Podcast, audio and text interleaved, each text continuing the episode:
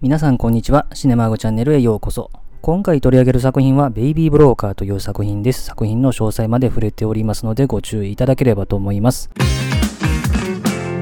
それではですね、このベイビーブローカーの基本情報から紹介しておきますと、この映画は2022年の韓国映画で上映時間129分ですね。映画のあらすじですけれども、赤ちゃんポストに預けられた子供をですね、非合法のルートで売買をしているですね、ベイビーブローカーのですね、サンヨンとドンスの2人はですね、ある日預けられた子供をですね、売買しようとしていたら、預けた子供のですね、お母さんがそれを知ってしまって、まあ、警察に通報しようとしてたところで、それを止めて何とかしようとするというところからですね、このですね、生まれたウソンという子供のですね、もらい手となるですね、お父さんお母さんを探しに行こうというですね、旅に出るという映画ですね。で、この映画のスタッフですね、監督、脚本、編集は是枝裕和ですね。是枝監督はですね、前作の真実というね、映画からですね、海外進出をですね、果たしましてですね、本作が海外で撮った作品としては2作目になったという作品ですね。で、音楽の担当がチョン・ジェイル、そして撮影の担当がホン・ギョンピョとなってますね。で、それからキャストですね、主人公のサンヒョンを演じたのがソン・ガンホですね。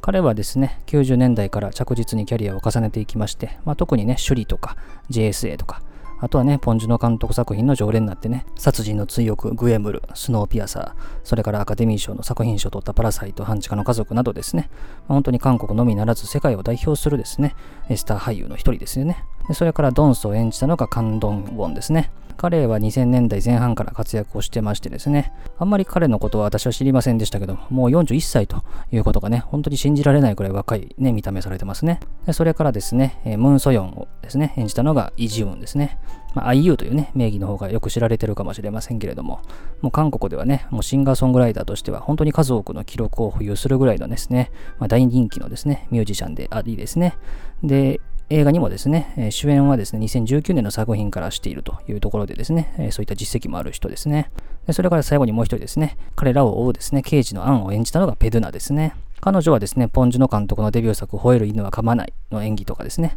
あるいはそれを見たですね、日本の監督がですね、えー、読んだですね、リンダリンダリンダ。まあ、それから、是枝監督には何といってもね、空気人形という映画でですね、ラブドル役を演じたりとか、で、以降はね、ハリウッドにも進出してね、ウォシャウスキーのですね、クラウドアトラス、ジュピターなんかにも出てるというね、女優さんが出てるという感じですね。で、本作の評価ですけども、カンヌ国際映画祭ではですね、ソン・ガンホがなんと韓国人としては初の男優賞を受賞と。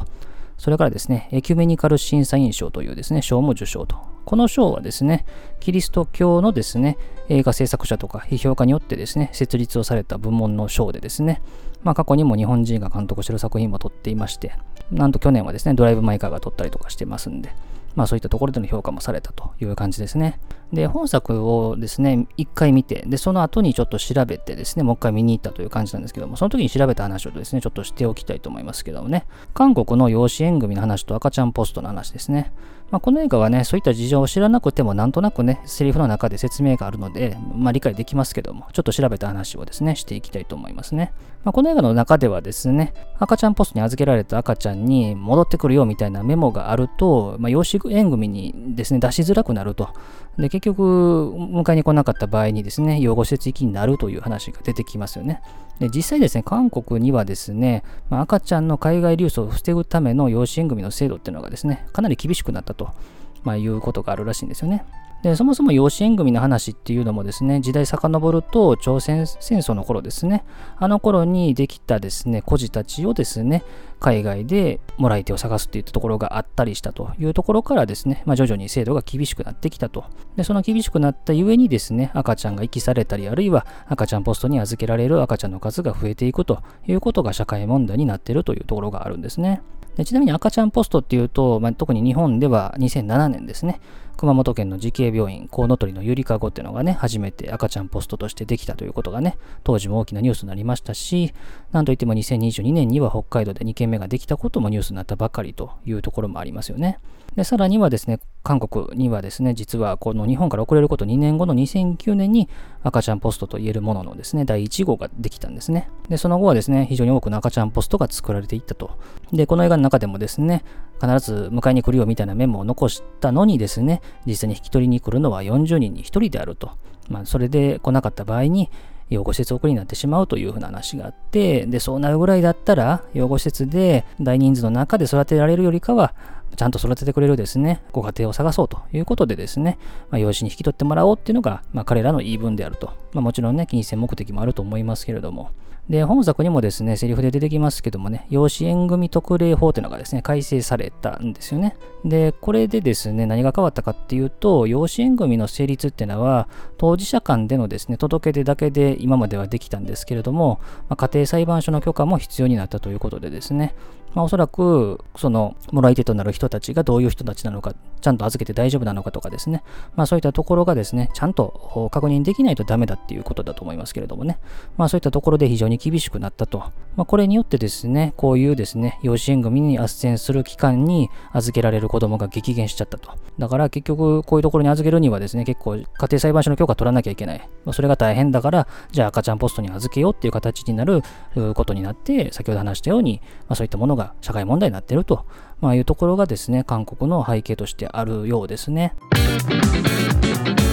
それではですね、こういった前置きもさておいてですね、この映画を見た感想の話をしていきたいと思いますけれども、是枝監督の作品として見るとですね、おそらく直近で言えば、万引き家族に非常に近い系譜の作品かなと思いますし、あと過去作品からの流れで言えば2004年の誰も知らない、それから2013年のそして父になる、まあ、こういったところの系譜もですね、引き継いでる作品かなというふうには感じましたね。まあ、特にね、万引き家族がですね、まあ、実際に血が繋がっていない男女、老人から子供までがですね、集まって疑似家族を形成していくようにですね、本作でもですね、主に5人のですね、男女、大人から子供までがですね、疑似家族を形成していくってところを考えるとですね、まあ、非常に万引き家族の派生作品と言えるような雰囲気はあるかなと。最終的に行き着く話としてはややできすぎた印象はなくもないんですけども、是枝監督らしいなというですね、非常にいい作品に仕上がってるかなと思いましたし、で、やっぱり制作国がですね、まあ、前作の真実はフランスでしたし、で、今回は初の韓国と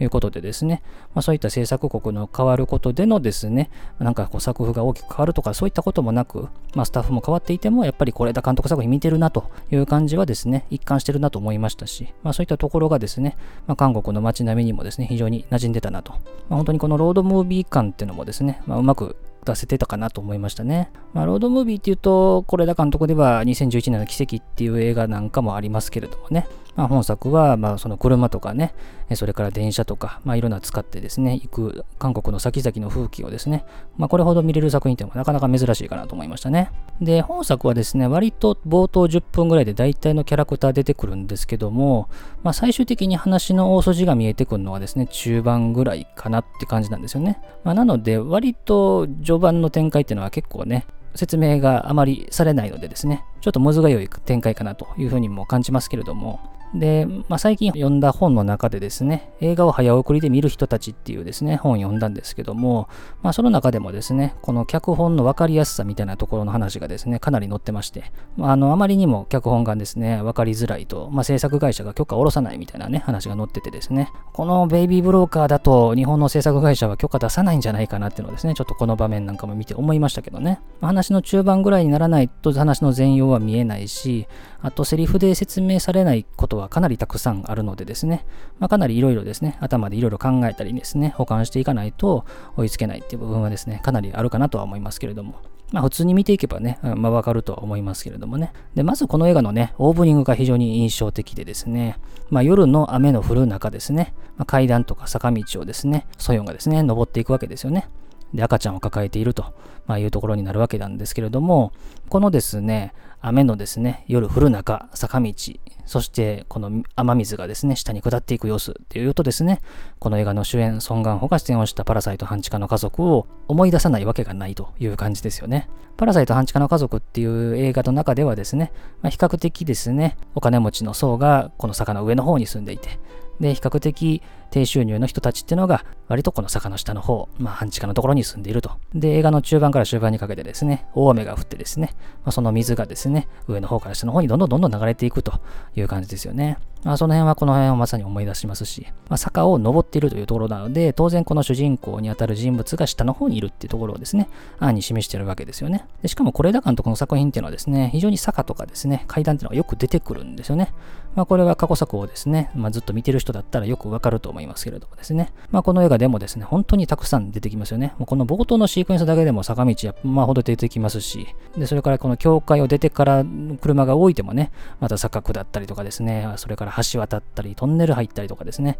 非常に象徴的な描写がたくさん出てくるわけですけれども、まあ、どういったキャラクターがね、坂道を登ってるのか、あるいは降りてるのかってところをですね、まあ、考えていくと、まあ、これはね、非常に意図的な演出だと思いますんで、まあ、そういったところを見て、ね、見返していくのも面白いかなと思いましたね。で、それからこの赤ちゃんちゃんポストがあるですね、キリスト教の教会がですね、運営してるであろう、この赤ちゃんポストっていうのは坂の頂上にあるわけですよね。で、この韓国映画の中でやっぱ坂道っていうのが出てくると、やっぱり韓国っていうのも非常にですね、超がつくほどの学歴社会であるってことは非常に有名ですし、まあそれによってですね、エリート層だけがですね、本当に頂点の方に行けて、で、それ以外の人たちがなかなかね、下の方でくすぶらなきゃいけなくなるというですね、まあ非常に大きな格差があるわけですよね。本当に近年、どんどんですね、そういったところのニュースも出てきましてね、高学歴の人であってもですね、なかなか就職できない若者がたくさんいるって話はね、よく出てくるわけですよね。まあ、本当にこのオープニングのシークエンスも非常に見事だなと思いましたしね。で、その夜が明けてですね、次の日の朝になると、このですね、サンヒョンがですね、クリーニング屋さんにいる場面になるわけですよね。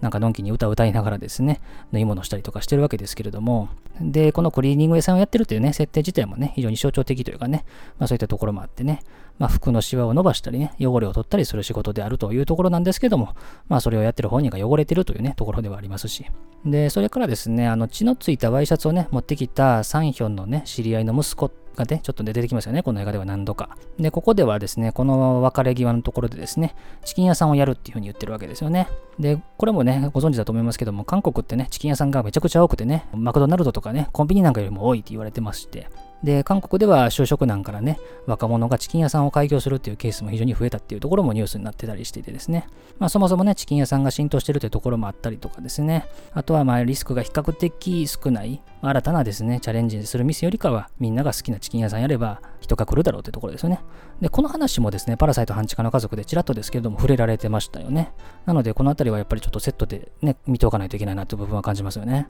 で、それからですね、まあこのですね、赤ちゃんをこの売買するっていうところの話で、一応このサンヒョンらのですね、言い分としては、赤ちゃんが海外に流出するのを防ぎたいって話をしてるわけですよね。で、またちょっと韓国内の話に戻りますけども、韓国ってですね、まあ、特にこのサムスンとかヒュンダイといったですね、大企業ですよね。で、韓国の全体の時価総額のですね、うちですね、先ほど話したヒュンダイとかサムスンといった大型企業の上位10社でですね、国内のですね、時価総額の半分を占めるというふうに言われているんですよね。だから、いかにですね、上位の企業に入るかっていうのがものすごく重要なわけですよね。で、そういった企業を目指して若者はですね、もう就職戦線をですね、戦うわけですけれども、勝ち抜ける人っていうのは本当にごくわずかな人間しかいないわけですよね。で、その就職戦線で敗れた若者たちっていうのは何を目指すかっていうと、まあ、その一つが海外になるわけなんですよ。で、特に近隣の日本なんかは非常にですね、近いから来やすいっていうのもありますし、まあ、結構ね、日本に来る韓国の若者たちもたくさんいるわけですよね。いくら高学歴でですね、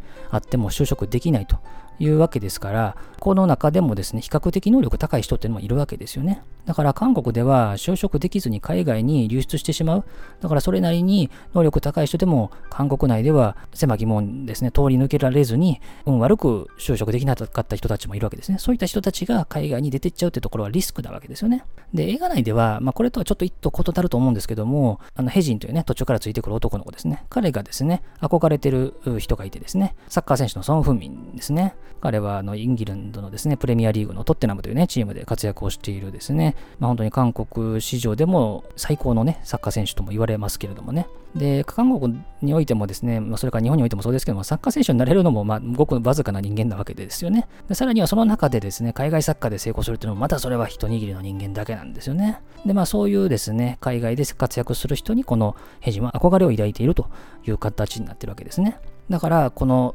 いかに中で育てたいかって話ですよね。で、それを象徴する場面っていうのがですね、このホテルの駐車場の場面ですよね。あの、のれんのある駐車場の中でですね、あの、サンヒョンが車に乗ってるところにですね、サンヒョンの知り合いの息子が来る場面がありますよね。そこでのですね、画面の構造をですね、よく考えてみるとですね、サンヒョンはですね、赤ちゃんと一緒に車の中にいると。そして、サンヒョンの知り合いの息子はその車の外にいるって状況ですよね。中に誰がいて、で、外に誰がいるか。で、その中にいる何を守りたいのかっていうところからですね、この場面でのはですね、うまく構造がつけられていてですね、何としてもこの中で守りたいんだっていうところのですね、意思ってところが、この画面内の構造として非常にね、映画らしいなというふうな感じがしますよね。で、そしてこの映画の中で、まあ、一番印象に残る場面の一つがですね、あの洗車する場面ですよね。洗車場に行ってですね、車を洗うわけですけれども、まあ、当然ね、洗車って言えば、車の外側にね、ついた汚れを取るためにするものであるんですけれども、まあ、本作ではですね、このヘジンがですね、ふざけて車の窓を開けてしまうということでですね、もう車の中までですね、水とかですね、泡がですね、入ってきてしまうわけですよね。この中にいるですね、車の中にいる5人っていうのはですね、本当にみんなが嘘をついていると。で、そして罪を犯してきたと。まあ、そういった彼らのですね、まあ、心というかですね、傷をですね、なんか洗い流すような感じになっているですね、場面になってまして、まあ、この場面からですね、ま、彼らの間にあった、どことなくあった距離感が縮まっていく、ま、共通の経験をするわけですよね。ま、この前の場面でもですね、共に嘘をつくとかですね、ま、共に走るとか、ま、そういったな、ね、行動をとってるわけですけれども、ま、ここでですね、共に水を浴びる、共に泡を浴びるという行動をとることによって、彼らが共通のですね、行動をとることで距離が縮まっていくってところもですね、非常に丁寧な描写だなと思いますし、でこれだけだったらまだですね、まあ、想像がつくというかですね、展開なんですけども、さらにその後に用意されている展開としては、この濡れてしまった服を着替えると。なんといってもこのサンヒョンがやってる仕事っていうのはクリーニング屋さんですから。で、そのクリーニング屋さんの車を使ってるわけなので、この車の後ろにですね、芝も汚れも取った綺麗な服があるわけですよね。で、その服をこの彼らが新たに着るというところで、彼らが気持ちを新たにする。クリーニングによって綺麗になった服を着ることで、彼らの心が変わっていくんだってところをですね、表現する非常に見事なシーンになってるなと思いましたね。で、まあその戦車という意味合いで言うと、この映画には非常に水っていうのもですね、大きなキーワードかなと。まあ、冒頭の雨の場面もそうでしたし、まあそれからですね、養護学校に来た時のですね、あの水、雨の後ですよね、あの場面の話もありましたし、まあ、本当にですね、水ってのは、まあ、重力にですね、逆らうことなくですね、坂の上に振ればですね、それは下に流れていくわけですよね。やっぱりその流れ着く先っていうのはですね、当然風下に当たるわけですけれども、まあそこにはですね、例えば就職難だったり貧困だったりありますし、で、まあそういった貧困とかになった女性とかが例えば水商売をせざるを得なくなったり、あるいは女性が子供がを妊娠したとしてもですね、育てることができずに赤ちゃんポストに入れてしまったりとかですね、まあそういった下の方に下の方に行くにつれてですね、そういった社会のしわ寄せがいっているというところもね、表現されてるなと思いますね。で、そういった人たちがいてですね、まあ、赤ちゃん育てられないと。それで赤ちゃんポストに入れるっていうところの現場を見たですね、ペドナが演じた刑事の案ですよね。まあ、育てられないんだったら産むなっていうわけですよね。まあ、当然これってのは、まあ、世論というかですね、まあ、観客の視点に見たってもですね、まあ、それはそうだなっていうふうに思うわけですよね。で、もちろんこれには一理があるわけですけれども、まあ、最悪の場合、まあ、中絶することもできるけども、その選択も取らなかったわけですよね。で、韓国の中絶事情をちょっと調べてみたんですけども、件数としてみれば2000年代から比べると減ってはいるそうなんですけれども、一応ですね、堕胎罪というものがあってですね、まあ、病気とかレイプとかの以外の理由でですね、中絶するっていうのはですね、不法であるというふうに見なされていてですね、まあ、そういった理由以外で、例えば経済的な事情とか、まあ、そういったところだけの理由で中絶をするとなると、中絶をした医師と、それから中絶をした女性がですね、罰せられていたというですね、背景があるそうなんですね。で、ここもまあポイントかなと思うわけですよね。この映画ではですね、画面内に登場するキャラクターで産んだ女性しか出てこないわけですよね。このですね、子供のですね、父親っていうのはもう殺されているからっていうのもあるんですけども、画面内に出てこないわけですよね。で、さらにはですね、冒頭の場面でも振り返ってみると、最初の依頼人ですよね。もしかしてレイプじゃないだろうなみたいなことを言われてるわけですよね。だからなんで中絶しなかったのかっていう話にもなってくるというとこですね。で、近年ではですね、この堕胎罪をですね、配信するというのは動きもあると。でちなみに赤ちゃんポストのですね、冒頭に出てくるですね、場面もありましたけどもですね、まあ、母体がキリスト教ですよね。で、まあ、牧師さんなんでプロテスタントですけども、まあ、韓国ではですね、まあ、宗教事情ですね、調べてみると、まあ、仏教がね、一番多いんですけども、次に多い宗教としてはキリスト教で、まあ、中でもプロテスタントの方がカトリックの倍近くを占めるという形になってるわけですね。で、ちなみに、まあ、カトリックっていうのは特にね、まあ、中絶は反対という立場を取ってますから、韓国のカトリック教会もですね、この中絶に関する動きに関しては反対の表明しているという感じなんですよね。まあ、人間誰しもですね、理性ある判断ができるわけではないわけですし、なんといっても人間だって動物なわけですから、まあ、当然繁殖としての性行為もするわけですよね。だからここに関してはね、非常に簡単に言ってしまうと難しい問題なわけですよね。で、仮に産んだとしてもね、ネグレクトとか虐待とかですね、ありますし、まあそういったところはね、是枝監督の誰も知らないでも描かれましたけれどもね、まあ、非常に人間って弱い生き物であるというところがあるわけですし、まあ、本当にこのソヨに関して言えばですね、まあ、支えてくれる誰かがいないわけですよね。誰かと誰かが支え合って生きているという、そういう当たり前のことなんですけども、でも人間孤独にどんどんどんどんなっていってる。特に日本では結婚しない人も増えてるし、シングルマザーとかシングルファザーだって増えてるし、まあ、それに伴って孤独が孤独を感じていったりとかですね、まあ、そういう負の連鎖もあるわけですよね。昔みたいにですね、子供をですね、育てる時にですね、おじいちゃんおばあちゃんがですね、家に当たり前のようにいるみたいなことがもうない時代になってるわけですからね、まあ、こういったところも日本では他人事ではないなっていう感じで見れるわけですね。でさらにこの刑事の案の視点で話を見ていくと、この刑事の案はですね、後輩と一緒に2人でですね、車に乗って、このですね、サインヒョンらがですね、現行犯で赤ちゃんを売買する現場を抑えようとしてずっと尾行してるわけですよね。で、冒頭近くからの場面と中盤以降の場面での大きな違いっていうと、この食事する場面ですよね。まあ、冒頭近くからですね、彼女たちずっと飯食ってるんですよね。どんだけ食うんだってぐらいですね。なんかカップラーメン食べたりとかですね、ゆで卵を食べたりとかですね、なんかデザートというかですね、フルーツ食べたりとか、まあいろいろしてるんですけども、中盤以降になるとパタッと食事する場面というのはなくなるんですよね。まあ、彼女たちも最初はま食事しながら、まあ、ある種のちょっと余裕というかですね、まあ、旗から見ていたような感じだったんですけれども、もまあ、徐々に彼らのことを真剣に考え始めていって、まあ、そういうですね、食事をしながらではなくて、彼らに本気で向き合おうとしてるんだってところがですね、まあ、示されてるなというふうに感じましたね。で、あとですね、その刑事の関係で一連の場面でですね、まあ、非常にちょっといいなと思ったのはですね、機械の提供だと言ってですね、犯罪を誘発する場面がありますよね。まあ、警察の用意した偽カップルのですね、話ですよね。特にですね、あの偽カップルの夫の方を演じた俳優さんがね、まあ、非常に見事なダメっぷりをですね、演じてたなと思いましたね。まあ、若いビルのオーナーという設定でですね、まあ、いろいろセリフの練習なんかもするんですけども、全然うまくいかないという中で大丈夫かよっていう感じがするんですけども、まあ、案の定ですね、サンヒョンらに会ってですね、まあ、いろいろ頑張って話をするんですけれども、まあ、ドンスが出した薬の話にですね、まんまと引っかかってしまってですね、ああという感じで終わっちゃうと。で、このですね、嘘がバレてしまった瞬間にですね、まあ、すぐにあの警察のですね、アンとかがいるホテルの部屋をですね、見上げてしまうところなんかもですね、なんかこのね、ダメっぷりがですね、見事に表現されてたなと思いましたね。で、それからその一連の場面でかなり重要なことがですね、一つあって、この偽のカップルがですね、練習をしてる時にですね、そのベランダに出た案がですね、その言ってる練習してる時の言葉をですね、まあ、復唱するかのように独り言で言う場面がありますよね。大切に育てますという言葉ですね。まあ、これをですね、独り言として言ってる言葉が、実はこの後にですね、嘘を引き取るということになるですね、伏線になってるなというところもですね、まあ見事でしたね。まあこの案がね、なんでこんなきつく当たってるかというところがね、まあこの嘘を引き取るというところにもつながるわけですけれどもね。で、まあそれ以降で言うとですね、まあ特に電車での会話シーンですよね。あの名前の由来とかを話し合うシーンもいいし、まあ、それから観覧車の会話シーンなんかも非常にね、え、印象深いものがあったし、あと何といっても、この映画で印象に残る特に2つ目の場面が、最後に彼らがホテルで全員集まる場面の会話シーンですね。まあ、特にソヨンがですね、全員に生まれてきてくれてありがとうっていう場面ですよね。人間っていうのは自分の意思で生まれてくるわけではないので、生まれるっていう行為自体にはですね、まあ、本人の意思は関わっていないにしても、でも生まれてきてくれただけでありがたいんだと、感謝されるべき存在なんだと、尊い存在なんだってところをですね、この5人がですね、感じるわけですよね。ここではみんな嘘をついたりですね、犯罪を犯したりとかですね、様々なですね、悪いことしてるけど、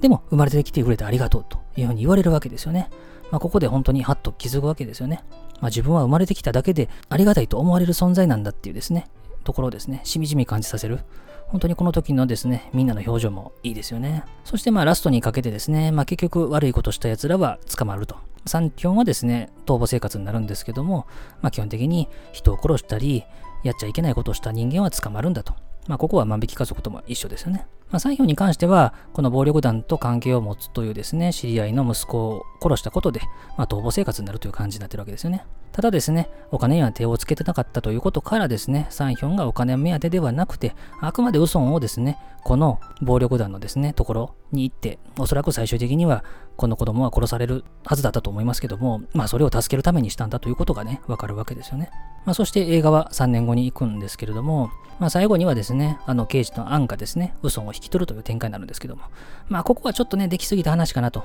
まあおそらくこのアンがですね、まあ子供ができない、何かしらの事情を抱えてるってとこころはね、わかるんですけれども、まあちょっとね、できすぎた話にはなってるかなっていう感じはしましたけどね、まあ落ち着くならここかなっていうところはね、ありますし。で、ソヨンがですね、ウソンと会える日が決まっているけれども、まあちょっとほんの少しですね、えー、の時間差で会えなかったというところですよね。まあこれもですね、その前にですね、ソヨンがですね、まあいろいろよくしてくれたサンヒョンらに対してですね、まあこんなことになる前にやっていればなっていうような話をする場面がありましたけれどもね、まあほんのちょっとのね、タイミングの違いとかでですね、まあとんでもなくですね、悲劇的なことが起こってしまったりするわけですよね。まあいかにタイミングとかね、まあそういったところが重要かというところもありますよね。で、最終的にですね、この場面をですね、サンヒョンが実は見に来ていたと。まあでも会えないわけですよね。この彼が会えないっていうのはですね、当然会うことでですね、また何かしらの悲劇につながる可能性がありますからね、まあそういったところをですね、示しているというところのですね、非常に示唆的な終わり方でですね、まあ非常に味わい深いものがあるなという感じでしたね。で、本当に演者に関しては本当にもう誰もが、まあ本当に好印象でしたね。まあ本当に特にソン・ガンホっていうのは、本当にいろんな映画で